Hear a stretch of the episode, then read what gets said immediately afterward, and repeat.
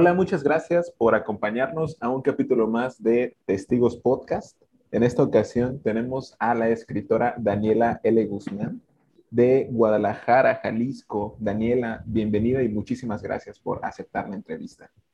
Pues muchísimas gracias a ti, Jesús, por la invitación y pues muchas gracias a todos los que nos están escuchando. Bien, bueno, para presentarte, Daniela, tenemos aquí una semblanza donde dice que eres narradora, has sido beneficiaria del PECDA Jalisco 2016-2017 y del FONCA en el periodo 2021 en la disciplina de cuento.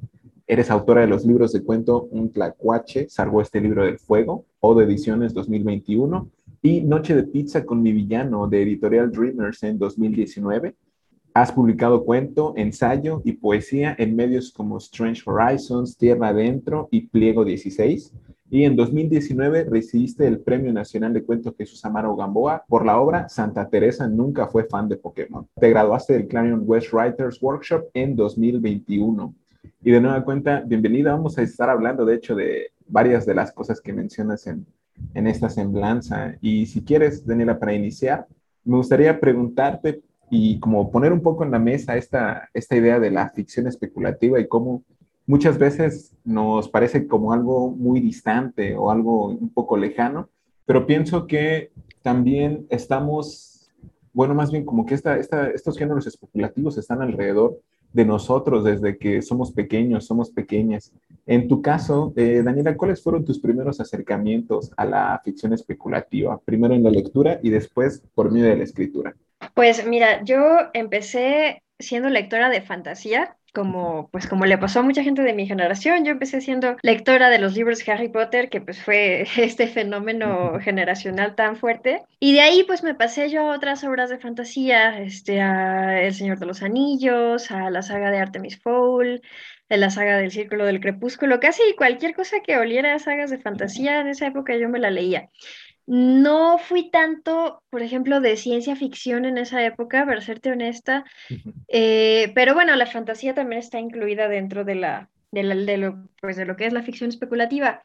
Eh, después, bueno, yo en realidad empecé a escribir desde esas edades, desde los 10, 9, 10 años, y empecé a escribir pues como mis propios eh, pues intentos de remedos de esas sagas de fantasía que, que, tanto me gustaba leer, pero metiéndole pues también cosas de, pues por ejemplo, cosas que me gustaban también del anime, de las series, o que si me gustaba Digimon, pues meterle elementos que de Digimon, este, y cosas así.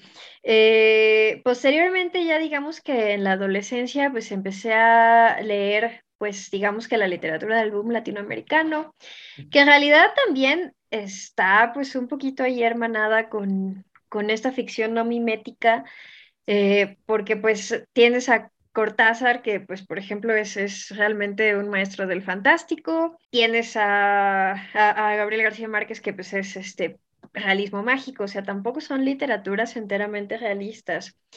Y pues un poco como por toda esa tradición que yo traía con la, con la literatura de imaginación en general, de haber leído, por ejemplo, también a Borges, eh, pues la verdad es que yo hasta cierto punto pensaba que el default de la literatura era, era esta cuestión de imaginar cosas. Eh, de tal manera que cuando empecé a acercarme a la escritura un poco más adultamente, pues ese fue un poco como mi instinto, no, no, no se me ocurrió nunca ni siquiera escribir realismo, como por qué lo habría hecho cuando tantas lecturas que me habían abonado y que yo sentía que eran incluso lecturas, digamos, como del canon literario, no eran realistas tampoco.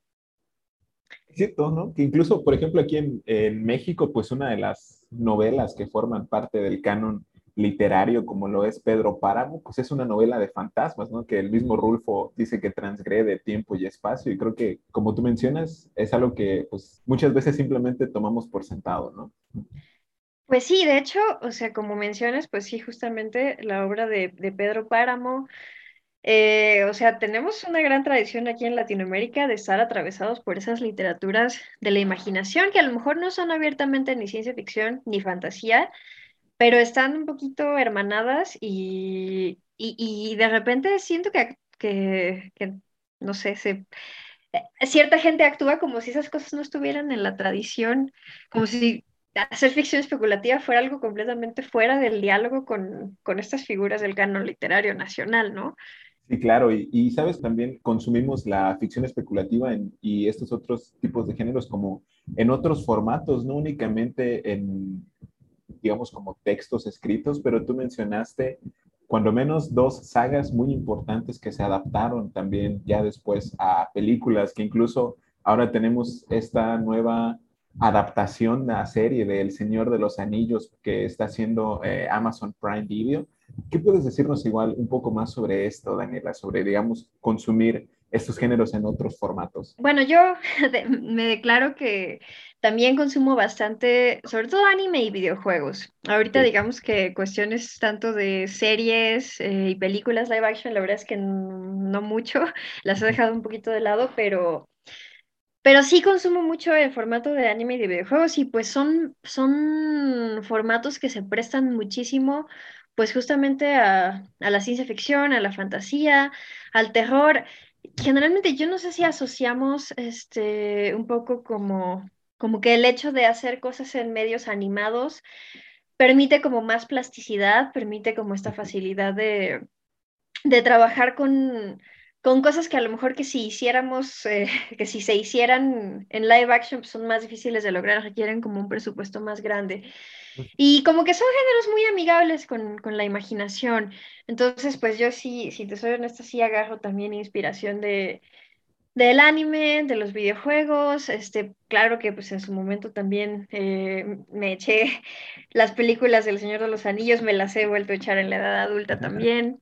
Eh, Creo que sí, este, pues sí, es, es un medio importante en el cual también nos acercamos a este, este tipo de ficciones y donde está hasta muy legitimizado, ¿no? Porque pues se ha puesto incluso un poco de moda, este, o sea, gente que a lo mejor no era consumidora de fantasía, pues estuvo viendo, por ejemplo, Game of Thrones porque tiene muchos elementos que apelan a un público realista. Igual mucha gente que a lo mejor no veía mucha ciencia ficción estuvo enganchada a Black Mirror, que también tiene muchos elementos que, que siento que apelan a ese público más amplio, que yo arguiría que a lo mejor es un poquito un tipo de ficciones que, que abusan a lo mejor de la crudeza para atraer a ese público más, al, al que a lo mejor le gusta más el realismo. Pero igual es una manera de acercamiento, ¿no? De, de, que personas que a lo mejor no habían considerado esos géneros, pues los incorporen en su, en su dieta de, de consumo de medios. Sabes, creo que ahora mencionaste igual algo muy interesante respecto a los videojuegos. Nosotros llevamos de este lado eh, con el equipo de testigos barajando muchísimo tiempo la opción de hacer una especie de serie o algo por el estilo, hablando sobre videojuegos, pero en donde también consideramos, digamos, no sé, mundos distópicos o ese tipo de cosas, eh, juegos o sagas tan importantes como pueden serlo también The Legend of Zelda, que pues a final de cuentas también está relacionado con esto, ¿no? Daniela, ¿tú qué puedes decirnos un poco sobre tu experiencia como jugadora de videojuegos en relación con este tema? Yo creo que es un medio que permite muchísima expresión, ¿no? Yo te puedo decir que, por ejemplo, me he jugado últimamente los videojuegos de Persona, he jugado los de Fire Emblem y pues la verdad es que uno siento que se engancha con las historias pues, pues de una manera muy similar a cuando te estás enganchando con un contenido literario. Yo diría que incluso he visto desarrollos de personajes de repente más interesantes en los videojuegos que en otros medios. También desarrollos narrativos más interesantes, por ejemplo, en el caso de, Fire Emblem Three Houses, que son, pues, o sea, es una narrativa, digamos, posmoderna en, en toda la extensión de la palabra, porque la historia no se construye de manera lineal, sino que se va integrando una historia a partir, pues digamos, de la línea temporal principal, de interacciones que tienes con los personajes, pero que son opcionales y que te abonan cosas a la historia, pero que puedes no obtenerlas, puedes no desbloquearlas. Y también, pues puedes jugar tres, tres diferentes caminos que alteran por completo la historia. Entonces, ese tipo de, de experimentos narrativos se me hacen muy interesantes. Siento que, que abonan bastante a la forma de, de contar historias de manera pues innovadora y que involucran un poco más al, en este caso, al jugador, ¿no? Claro, definitivamente, haciendo uso, como tú mencionas, de otros recursos, como, o sea, creo que hay, hay muchísimas, muchísimos marcadores dentro de los videojuegos que pueden ayudarnos a definir como ciertos momentos de tensión, de más o menos tensión, música relacionada con ciertos personajes, que a final de cuentas también va abonando a, cómo quien interactúa con, con estos videojuegos, pues los interpreta y los asume. Igual Daniela mencionaba, Sara, algo que, que me llama mucho la atención, que es precisamente como esta construcción de los personajes y cómo se van armando estas narrativas. Creo que ahora estamos como, podemos ver por ejemplo, en las consolas de Nintendo, pues la portabilidad. Estamos viendo también cómo eh, Steam ha desarrollado, me parece que es el Steam Dock, y buscando como esta, esta jugabilidad portable, como a muchos niveles también, ya como la personalización. Y bueno, regresando un poco más hacia lo literario, me parece que a final de cuentas eso también es una forma de construir una capa de la literatura, o capas de la literatura. Además de los videojuegos, eh, Daniela, tú escuchas podcasts, audiolibros, algo por el estilo? Sí, fíjate que no lo hago tan frecuentemente, pero sí, por ejemplo, de repente ahí, pues cuando uno está cocinando o algo, pues sí, o, trabajando, pues sí llego a poner este podcast. Eh, me gusta, por ejemplo, escuchar audiocuentos en podcast. Este, me gusta seguir los, eh, los podcasts de algunas revistas. Sobre todo esto lo hacen más las revistas gringas, las revistas en inglés. No he visto mucho que las revistas literarias mexicanas lo hagan, pero creo que es un área de oportunidad. Y pues pues sí, o sea, tienen pues, sus canales en Spotify y, puedes escuchar literal los cuentos que han publicado, los puedes escuchar en versión de audio y también, este, pues está interesante. Yo un poquito siento que a veces la atención me falla un poco en las cosas escuchadas, presto mucha mejor atención en, en, leído, pero en texto vamos, pero, pero pues por lo menos sí se, sí, a veces sí está uno en el mood para, para escuchar ese tipo de contenidos. Es cierto, además es otra forma de integrar o de llevar la literatura a otro tipo de aspectos de la cotidianidad, como tú mencionas, y creo que también es como yo he experimentado últimamente con los audiolibros y con los podcasts, mientras, no sé, estoy cocinando, estoy limpiando la casa o algo por el estilo, es como una buena forma de, pues, de pasar el rato, ¿no? De hacer más ameno el, el momento. Y siguiendo un poco sobre esta digitalidad, eh, Daniela, ¿qué tal tus lecturas en digital, digamos, en alguna tableta como la Kindle o algo por el estilo? ¿Qué nos puedes decir sobre tus acercamientos, tus experiencias como lectora en digital? Pues fíjate que yo este, creo que sí soy una lectora bastante mixta. A lo mejor hubo un tiempo de mi vida en el que yo pues leía puro físico y a lo mejor sí creo yo que sigo romantizando el libro físico. Obviamente el libro objeto a muchas personas nos gusta todavía eh, la experiencia de comprar libros, tenerlos en las manos, eh, acomodarlos en el librero, leerlos en papel. O sea, sigue siendo una, una, una parte importante de la experiencia, ¿no? Pero también me he flexibilizado mucho y también yo ahorita sí soy muy, leo mucho en digital también, sí hago los dos tipos de lecturas. Por ejemplo, podría decirte que hay veces que que digo, ay, quiero este libro, pero no me quiero esperar a que me llegue y no sé si lo voy a encontrar. Entonces, no sé si lo voy a encontrar, o sea, saliendo a comprarlo en una librería local, digamos, y digo, y si lo pido, pues a lo mejor se va a tardar una semana. Y a veces ya por, por, por urgida, pues, pues mejor lo que hago es que los, los consumo en digital. No tengo lector de Kindle, la verdad es que no me he comprado un dispositivo específico, más bien los leo en mi celular. Y pues me he aficionado, por ejemplo, a estas plataformas. Ahorita soy suscriptora de Scribd. Ah, ok, sí. Eh, y ahí, pues la verdad es que encuentro mucho, satisfago mucho eso que te digo, de que digo, ay, este libro lo quiero leer ya. Y ahí lo encuentro y los leo legalmente porque pues estoy pagando mi suscripción. Así que sí, sí estoy muy, digamos que con un pie en lo digital, un pie, este, un pie en, en la lectura física todavía. Creo que eso es muy interesante. Muchas veces he leído y he escuchado opiniones de diferentes personas que consideran que básicamente tienes que escoger entre una u otra cosa, ¿no? O una lectura digital o una lectura en físico. Y creo que como tú mencionas, es muy, eh, muy, muy interesante cómo complementar o cómo encontrar la forma de complementar estas cosas. No sé qué piensas, pero yo creo que de llevar un libro de mil páginas que puedo leer cómodamente en mi casa a llevarlo en una tableta cuando sé que voy a pasar, no sé, mucho tiempo en el transporte público o algo por el estilo, pues definitivamente preferiría llevarme la tableta ¿no? o el teléfono celular. Sí, sí, de hecho, este, yo me acuerdo, bueno, mi esposo decía que, que había libros que solo eran para leer en la casa, porque precisamente son, o sea, estábamos hablando de libros como por ejemplo 2666 de Roberto Bolaño, que ese yo te voy a admitir que todavía me lo leí en físico y lo leí y me lo leí, me lo llevaba al transporte público y ahora me parece una, ahora me parece una locura haber traído ese libro en el transporte público, pero sí lo hice. Pero sí, eh, sí, o sea, definitivamente como dices, esa comodidad está muy chida, que también me ha pasado que me he leído, por ejemplo, la saga de los tres cuerpos, esa me la leí en digital, porque también fue una cuestión de ya la quiero leer. Y después me arrepentí porque me gustó tanto que dije, creo que esto sí me hubiera gustado haberme esperado a comprarlo y haberlo leído en físico.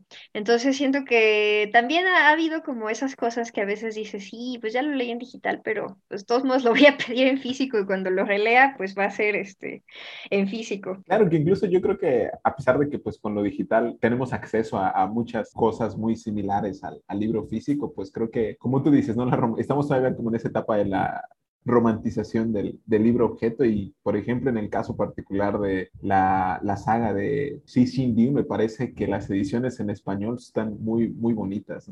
Sí, bueno, fíjate que yo lo leí en inglés, leí la traducción en inglés de, de Ken Liu y sí, después leí unos pasajes de, de la versión en español y, y, no me gustaron, sentí como... tengo, tengo a veces un problema con, con, la forma en la que se traduce la, la, ficción especulativa en español, creo que a veces lo hacen, pues son traducciones, digamos, eh, corporativas, ¿no? O sea, la editorial selecciona a una persona que lo traduce sin mucho amor, muchas veces son traducciones españolas que a mí en lo personal me dejan un poco que desear eh, y a veces eh, yo prefiero, si puedo, o sea, si está escrito en inglés, mejor leo en inglés. Si viene de otro idioma, pero yo sé que a lo mejor lo tradujo este, un escritor que digo es, es bien chido, pues mejor leo eso. Lo que, la decepción que sí encontré es hay una antología que tradujeron Pepe Rojo y, y Bernardo Fernández, que esa sí se me hizo que hicieron una traducción con mucho amor, muy, o sea, vale la pena leerla en español porque el trabajo que hicieron es muy bonito. ¿Estamos hablando de 25 minutos en el futuro o es alguna otra? Sí, sí, justamente, 25 minutos en el futuro. Claro, creo que ahí también cuando, cuando la leí me pareció muy acertada esa traducción porque no es únicamente una traducción, como tú bien mencionaste, corporativa, sino que me parece que también eh, hay un, una traducción, me atrevería que incluso decir como cultural, no con esto que eh, están llamando ahora como español neutro, ¿no? Sino más bien como, pues está definido el público, me parece que cualquier persona de, de habla hispana podría entender muy buena parte de los textos, pero creo que en el caso particular de esa antología, la traducción es un gran acierto. Sí, nada más que eso, como dices, sí es, es una traducción muy, muy cercana al contexto, como que tiene mucho sabor local y eso la hace muy rica, siento yo. claro. Siguiendo un poco sobre esta línea, eh, Daniela, ¿tú tienes alguna experiencia traduciendo textos? Sí, yo pues ya ahorita hace rato que digamos que, que, no me dedico a eso porque la vida da vueltas, pero sí un rato estuve, digamos que mi, mi fuente de ingresos, este, digamos, eh, mi day job fue este, la traducción. No he hecho mucha traducción literaria porque es un poco difícil incursionar en ese medio, también es muy como de tener los contactos adecuados, pero sí llegué a hacer este, traducciones, por ejemplo, de, de aplicaciones móviles, de, este, sí me llegaron a pedir traducciones literarias, pero más bien como de gente que, digamos, se había autopublicado y quería este, traducir para autopublicarse en otro idioma. Eh, artículos este, científicos, eh, artículos eh, como de temas religiosos, por alguna razón. Llegué a traducir muchos artículos de temática religiosa, pero sí, sí, sí, sí, sí he tenido esa experiencia también. Creo que sí, como dices luego, las traducciones literarias, pues son, creo que son una responsabilidad mayor de la que las corporaciones pueden, pueden asimilar, ¿no? Creo que está pues claramente el caso de, de Ken Liu y de Xi Liu en precisamente el problema de los tres cuerpos, ¿no? Que la edición original me parece que tuvo que pasar por algunos filtros del gobierno chino y que, bueno, al final de cuentas, eh, eso se resolvió en la traducción, ¿no? Con la propuesta que hizo eh, Ken Liu, pero sí creo que, como dices, es, es, muy, muy difícil hacer este trabajo. Y Daniela, ya un poco cambiando de el tema, pero que tiene que ver igual un poco con, con el inglés recientemente, y también leíamos en tu semblanza, te graduaste del Clarion West Workshop. También me parece que en tu página web podemos leer que recibiste clases de Ted Chiang, ¿correcto?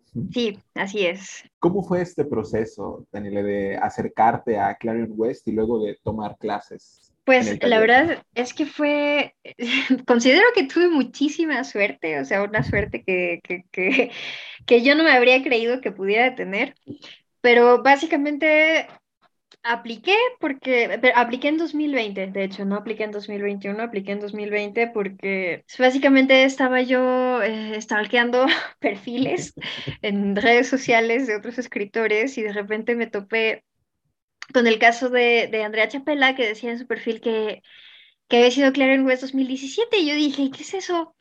Me metí a ver el, Twitter de Claren West, me metí a la página web, vi que estaban recibiendo aplicaciones, vi que Ted iba a dar clases, dije, tengo que, tengo que aplicar a esto. Y, y apliqué, curiosamente no quedé en, esa, en ese año, que fue en 2020, pero por todo esto que sucedió de la pandemia, en realidad el taller de ese año se canceló. Entonces, este, pues se puso como, digamos, en espera. La gente que había sido aceptada para 2020 le iban a llamar 2021. Yo dije, pues ni, ni esperanzas hay, o sea, esto volveré a aplicar hasta 2022. Pero resulta que a principios del 2021 me llegó un correo de parte de Claren West diciéndome que sí, quería, que si tenía tiempo para una videollamada. Les tomo la videollamada y resulta que me invitan a formar parte de la generación 2021. Parece que lo que, bueno, lo que se decidió fue que se iba a hacer una versión virtual, pero invitaron a algunas de las personas que ya estaban aceptadas, que habían sido aceptadas para 2020. No todos quisieron porque muchos dijeron, yo mejor me espero la experiencia presencial. Y se abrieron algunos lugares y uno de, algunos de esos, de esos lugares que, que se abrieron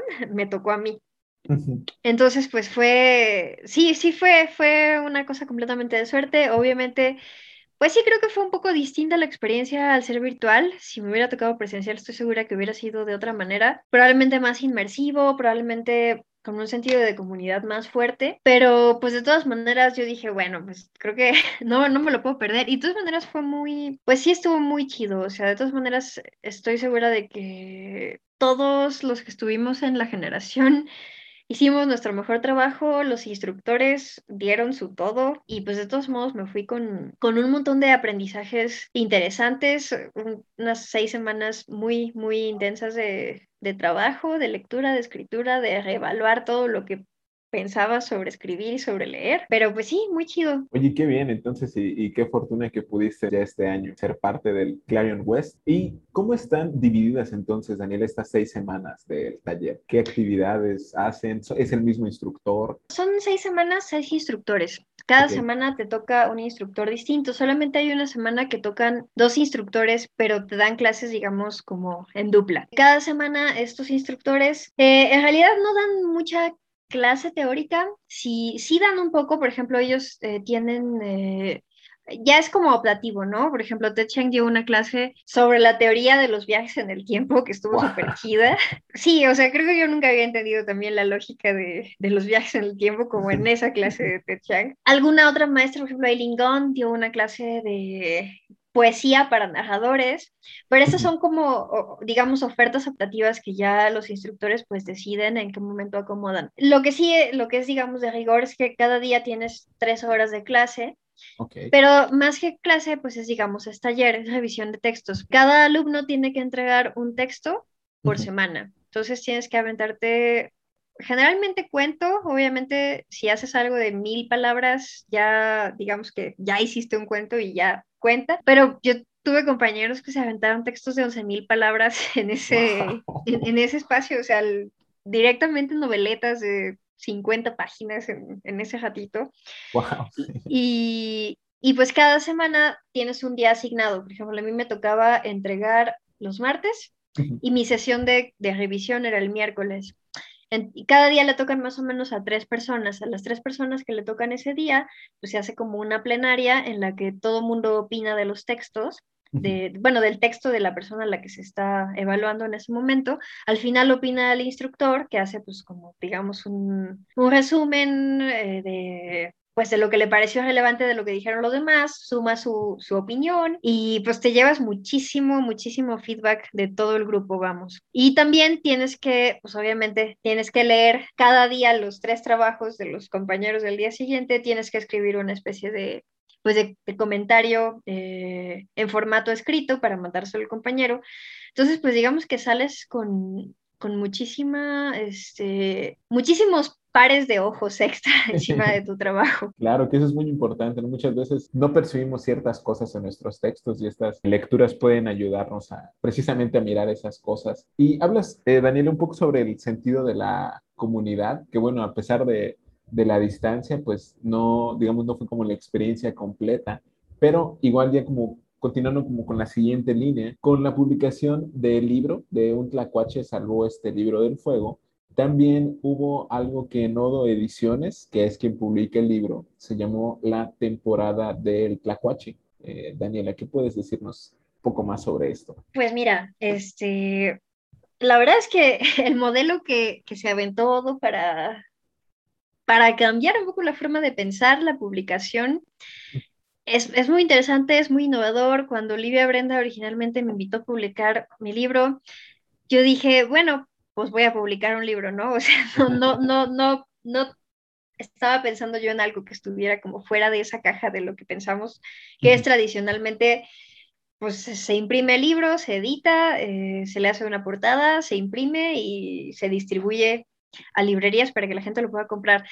Pero conforme avanzó el proyecto, pues Lidia Brenda me fue platicando como cuál era su idea, que ella quería como pues derribar estas, estas barreras, como incluso hacer una, un poco de una labor sanadora en este tema de, de cómo está distanciado el escritor de las editoriales, de cómo están distanciadas las editoriales del público y tratar de involucrar a, toda la gente, a todas las partes en este proceso y crear incluso pues una comunidad. Entonces, eh, ella y, y, Ale M. Vázquez pues desarrollaron esta idea de, de las temporadas que ese era el esquema, digamos, de financiación de los libros, porque pues es una editorial que, que digamos, reunió su capital y está reuniendo su capital a partir de la gente que está creyendo en el proyecto, pero la idea es que, pues si tú te suscribes a, a una temporada, que la temporada, digamos, es el periodo en el que un autor o una autora está, pues digamos, en exhibición con su libro presto a ser editado y a, y a publicarse, eh, no solo te llevas el libro, sino que te llevas este, una serie de contenidos adicionales que la autora está generando y estos contenidos pues abonan como a la construcción de, una comunidad, de estar en contacto con, las personas lectoras y de que de transparentar también el proceso, ¿no? Hubo muchas cosas que, que se le fueron dando a conocer, digamos, a las personas suscriptoras, que si ya está la portada, se les anunció a esas personas primero, que si ya está este, el título del libro, se les anunció a esas personas primero. Entonces, eh, sí se creó como, pues como este intercambio. Yo tuve oportunidad pues de convivir con mucha gente que se suscribió a la temporada y que, pues, por ejemplo, una de las cosas que yo ofrecí fue un taller y en el taller pues pude conocer a, a muchas de estas personas que, que, se habían suscrito a la temporada, pudimos platicar, eh, pudimos conocer, este, bueno, yo conocí la obra de ellos más bien y, se hizo como un intercambio más, más rico que cuando solamente pues tú compras un libro en la librería, te lo llevas y, y no hay este contacto como más directo ni con, ni con el autor ni con la editorial. Claro, definitivamente. Como tú mencionas, es este, como repensar el proceso del libro y justamente estaba revisando la edición digital que dice que el texto está bajo licencia editorial abierta y libre. Con Leal eres libre de usar, copiar, reeditar, modificar, distribuir o comercializar y ahí vienen las condiciones con las que se puede hacer eso y a final de cuentas Odo Ediciones, o más bien esta hoja legal dice que Odo Ediciones no tiene copyright porque estos siempre pertenecen a las personas que escriben los textos. Y eh, Daniel, en, el caso del taller o los talleres, ¿en qué consistieron? Los, bueno, el taller que tuviste. Pues fue un taller muy, muy breve, porque digamos que pues, por lo corto que era la temporada y por el hecho de que había varias actividades, no había como oportunidad de hacer un taller, digamos, como más a fondo, también porque había mucha gente suscriptora, entonces era como, pues, no podemos hacer un taller literario como tan en forma, pero era un taller en el que más bien, más que producir muchos textos, la invitación era para desarrollar la imaginación literaria. Eh, fue un, taller que se llamó La curiosidad le dio vida al tlacuache. Y tal cual, pues un poco a lo que yo les invitaba, eh, un poco lo que traté de transmitir fue como una metodología de hacerse preguntas, de perseguir dónde están tus curiosidades personales, cuáles son las cosas que, digamos, te llaman la atención del mundo y cómo puedes extraer a partir de esas cosas que te llaman la atención eh, ideas para generar eh, premisas para escribir ciencia ficción, cómo puedes generar pues, nuevos mundos ficticios y, al final sí se produjeron también algunos textos que también estuvo chido leer los textos de, la gente que participó, eh, comentarlos, que se hiciera como esa, esa comunidad más clásica de taller literario, pero te digo, un poco la intención principal era este como era un taller de imaginación literaria. Ya veo. Y Daniela, ¿qué tal con el proceso de edición? Ahora que tú mencionas como esta idea de, de Livia Brenda de, de, ir como repensando este tipo de cosas respecto a la producción del libro, ¿tú en qué forma estuviste involucrada en la edición? Obviamente, más allá de proveer los textos, si es que eh, hubo algo más allá de eso. Obviamente, pues fue primero un proceso en el que Livia Brenda como editora, pues se sentó a leer el texto, eh, se sentó a hacerme sugerencias y después, eh, la verdad es que fue, fue muy sencillo, siento yo, trabajar con ella porque en realidad las sugerencias que yo recibí de su parte no eran cosas muy este, onerosas, o sea, digamos, no me dijo, no, no, no, pues este cuento cámbialo por completo, reestructúralo por completo. Eran en su mayoría detallitos y algunas adiciones que, que se hablaron este, de, como para darle un poquito más de cohesión al, al texto como un todo.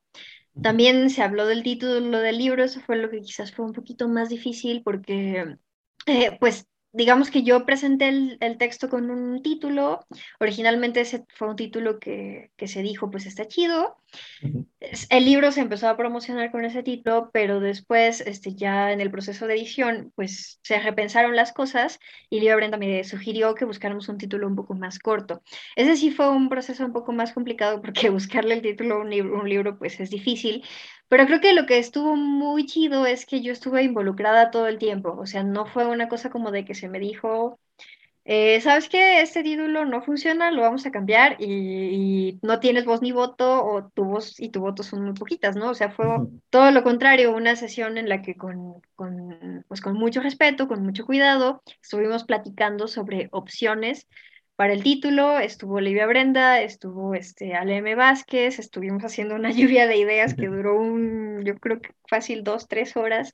Este, yo por mi cuenta estaba a su vez este, eh, haciendo lluvia, mientras hablaba con ellas, estaba también hablando por, por otro canal con mi amigo Daniel Centeno para también pedirle ideas, también él me estuvo dando ideas y aunque no estuvo presente en la sesión, digamos que también sus ideas salieron a relucir en, la sesión que tuve con, con, la editorial, hasta que llegamos a un título que dijimos, eh, este, este es, este es, este nos encanta a todas. Y, y pues creo que eso fue, eso, eso fue muy chido, porque también esa fue la forma de trabajar con el texto. O sea, pues yo recibí sugerencias, yo hice como mis contrapropuestas y pues las fuimos como validando en un proceso muy, pues digamos, muy, muy horizontal, vamos, no, no en el que hubo imposiciones, sino que hubo diálogo. Creo que eso es muy interesante. Bueno, de este lado he tenido oportunidad de platicar con Livia Brenda y también la revista de la que es parte Testigos, que es Efecto Antabús, pues también fue parte del proceso de selección de textos para imaginación y futuro. me parece que sí, lo que mencionas de esta organización horizontal que se plantea es como una de las, creo yo, una de las cosas más valiosas que está haciendo O Ediciones, La Mexicana y creo que todo este colectivo que está involucrado en, este, en la producción de estos libros. Y Daniela, si quieres podemos como iniciar hablando ya sobre, sobre un tlacuache salvó este libro del fuego. Mencionabas al inicio de esta entrevista varias cosas interesantes que creo que se pueden ver dentro del texto. Decías tú al inicio que que cuando iniciaste a escribir, cuando empezaste a escribir, te gustaba como tomar esas referencias de, de anime, de Digimon y ese tipo de cosas. Y creo que en este caso podemos verlo también en el libro, al punto de que incluso uno de los textos, me parece que es el, uno, dos, el cuarto texto, está publicado con el título el cielo de los entrenadores Pokémon. Me parece que igual Gabriela Damián en una ocasión decía que apropiarse de estas cosas es como usar un vestido y luego ponerle nuestra esencia, pues es como romper este vestido, ¿no? De, las referencias que tenemos. Eh, ¿Cómo fue para ti este proceso, eh, Daniela, precisamente de usar este vestido, vestir esto y después romper esos esquemas? Pues fíjate que yo creo que es un elemento al que recurro con mucha naturalidad, esta apropiación de, de, elementos, digamos, de la cultura popular, porque sí, como decías, pues está este cuento del cielo de los entrenadores Pokémon que tiene o sea, tal cual la metáfora del cuento, pues es que, que hay unos animalitos digitales y que son como si fueran Pokémones y se habla, o sea, se habla como de las implicaciones existenciales de los Pokémones, de qué, qué sienten cuando, cuando, los guardas en una Pokébola. Eh, siento que, bueno, por ejemplo, hay otro cuento en el que se hace referencia a, Mickey Mouse, aunque se dice, se dice, no es Mickey Mouse, es, solamente es, es, un personaje que se llama Mickey, pero que fue modificado para evitar problemas de copyright. Eh, siento que me parece muy natural, la verdad, este, volcarme a estas referencias a la cultura popular, eh, porque creo que son a veces al recurrir a cosas que todos conocemos es muy fácil darle como una idiosincrasia casi que inmediata al texto. Hay, un poco de, peligro en esto, ¿no? Porque yo me acuerdo, por ejemplo, eh, alguien que hace muchísimo esto de las referencias es Carlos Velázquez, que, escritor mexicano, y me acuerdo que una vez alguien le justamente en una crítica a su libro La Majana de la Literatura Rosa, decía es que tiene muchas referencias presentistas, entonces, pues de repente se está hablando que de Cristian Martinoli, que Bárbara Mori, que no sé quién, pues a lo mejor en 10, 15 años ya no van a ser figuras que, que estén presentes en el imaginario colectivo y eso puede ser este, un peligro, ¿no? Eh, pero, pues también lo lo veo como que tiene la otra cara, ¿no? Puede ser un peligro, pero también puede ser una herramienta que le da un poquito de historicidad al texto, que, lo sitúa en un contexto que hace que, bueno, probablemente esto es lo que hace que cuando un texto perdura, digamos, más de 100 años, hace que el texto tenga que estar lleno de notas al pie. Pero bueno, eso, ¿no? Que de algún modo deja testimonio de, de qué tipo de cosas había en los medios, qué tipo de cosas estaban viviendo.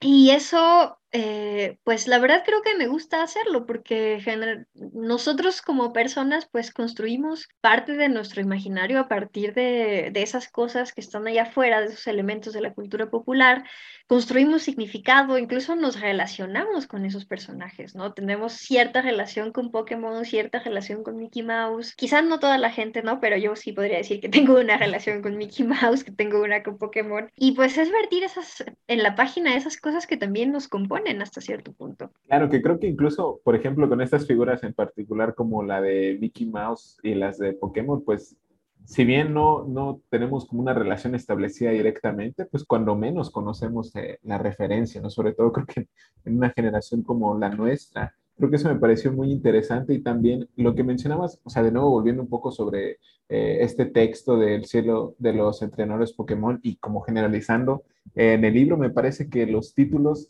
son muy importantes en tanto que son llamativos, pero también, y no como algo malo, sino más bien como algo bueno, que pueden generar cierta idea, pero luego podemos ver que los textos van hacia otro lado y que quizá el caso, por ejemplo, de nuevo del, del cielo de los entrenadores Pokémon, pues no es tal cual como simplemente una descripción, sino que hay otro tipo de implicaciones. Eh, Daniela, ¿cómo fue definir la estructura del libro completo? ¿Recuerdas cómo decidiste el orden de los textos? ¿Fue alguna sugerencia, charla? En realidad fue algo como muy intuitivo, no estoy, o sea, simplemente fui escribiendo los textos, cuando los terminé y los puse juntos, simplemente sentí que tenían que ir así, o sea, la verdad, la verdad, la verdad, simplemente seguí la intuición. Después, eh, que a veces esto es algo que me pasa, sigo la intuición y después lo racionalizo. Lo que racionalicé después era que un poco los, los cuentos van explorando hasta cierto punto la idea de perder cosas y la idea de la pérdida va de manera incremental, ¿no? En el primero, pues es un tlacuache que está queriendo salvar la memoria de los animales, pero es algo que todavía no se acaba, o sea, es una pérdida que no se ha vivido y está, e, es algo que se quiere salvar. En el segundo cuento, eh, es una chica que no quiere como renunciar a, a, la chica que ama y también es como, como esa decisión en la que la pérdida no se consuma, ¿no? Eh, en el tercero, en realidad ya se ve que, que, se consuma como la pérdida de todo este universo, que es un, es un cuento de unos ratones que están haciendo un experimento eh, y que ven que, que, los ratones con los que están experimentando, pues como que su, su civilización está colapsando, ¿no? Entonces es como ahí ver el colapso. Después en, el cielo de los entrenadores Pokémon, que justamente pues una, una entrenadora de, de, de un animal virtual, eh, pues se enfrenta como a saber que va a tener que dejar ir, pero no, pero no ocurre tampoco la pérdida todavía. Y en, y en el quinto cuento es cuando, pues igualmente este es un, chico que en una, en una circunstancia en la que su novia se va a poner un implante, eh, pues también se enfrenta como a esa pérdida irreparable de voy a perder una parte de ella y, acepta la pérdida, ¿no? Es como esa parte de, llegar a la, aceptación. Entonces siento que un poco fueron como si fueran este, distintas etapas, este, de manera incremental, desde querer salvar las cosas hasta aceptar que no las puedes salvar. Un poquito siento que eso es lo que rigió el orden, pero fue algo que pensé, digamos, post posteriormente, ya que, ya que había dicho, creo que así tiene que ir. Qué interesante, cómo fue surgiendo. Creo que además luego también tenemos que ponerle atención a, eso mismo, ¿no? A cómo nuestros mismos textos nos van dando ideas o dando pistas sobre el orden del libro completo. Y finalmente, Daniela, me gustaría preguntarte, ¿qué lees cuando escribes, si es que lees algo, mientras escribes, mientras corriges textos?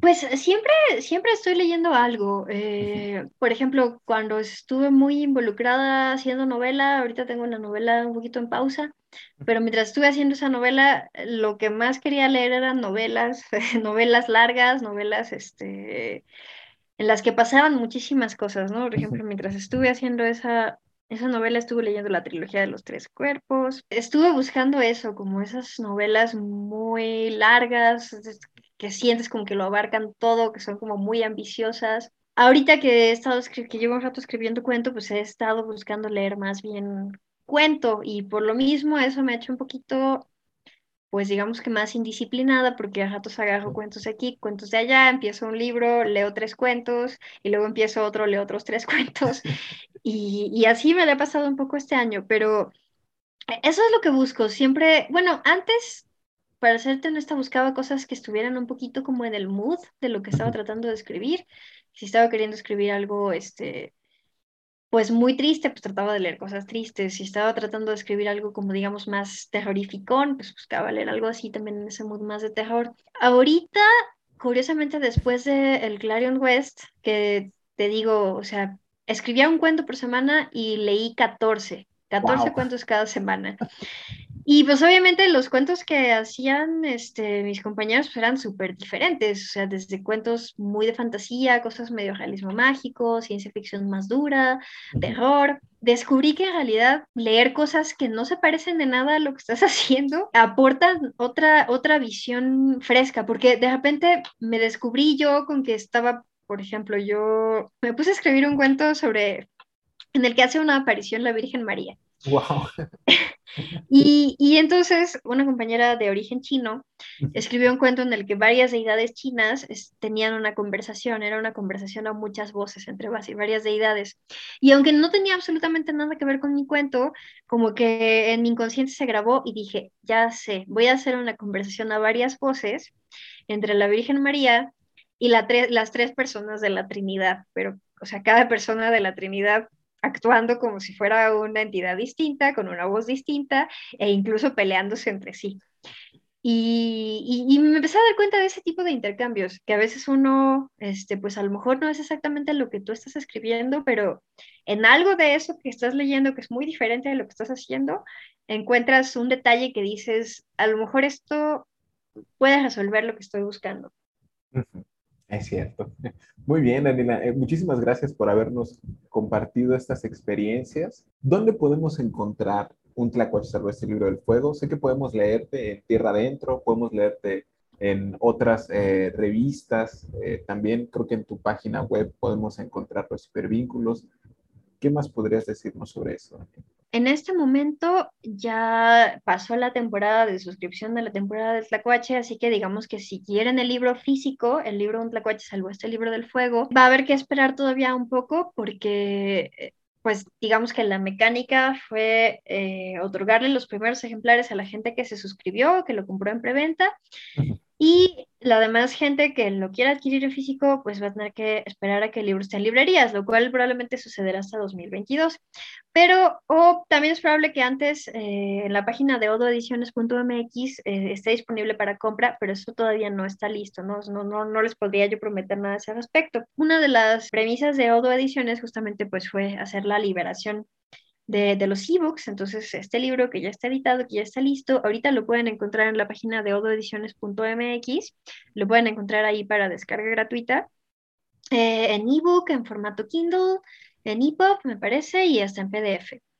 Eh, pues todo, digamos que la colección de todos mis materiales está en mi página, danielaleguzman.com. Mm, ahorita no le he actualizado porque ando todavía como con resaca de Claren West, pero eh, me voy a poner a, a revisarla. También ahí va a ser posible descargar este, mi libro, Un Tlacuache salvo este libro del fuego. También ahí pueden encontrar los links de descarga Noche de Pizza con mi villano, que es mi libro anterior. Y pueden encontrar eh, los links a mis distintas publicaciones que han estado en, Strange Horizons, en Tierra Adentro, y algunas, algunos textos que incluso tengo ahí mismo subidos en, en mi sección de blog. Eh, también pueden seguirme en, mis redes sociales. Estoy en Twitter y en Instagram como arroba sunderedani con Y. Ok, muy bien. Muchísimas gracias, eh, Daniel. Justamente iba a preguntarte eh, por las redes sociales. Y bueno, creo que no me queda nada más que agregar, que agradecerte de nuevo por haber tomado la, la, llamada. Pues sería todo igual. Muchas gracias por escucharnos a quienes nos escuchan. Daniela, muchas gracias. Pues muchísimas gracias a ti, Jesús, y pues muchas gracias por la invitación. Muchas gracias a todas las personas que, que nos acompañaron. Y pues este, ahí esperamos que reciban la visita de un tlacuache que salvó este libro del fuego. claro que sí. Nos escuchamos pronto. Hasta luego.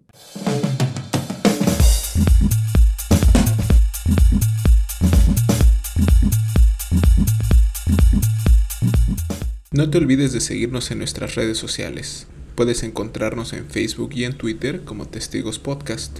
También puedes escribirnos al correo electrónico testigospodcast.gmail.com. Muchas gracias por estar.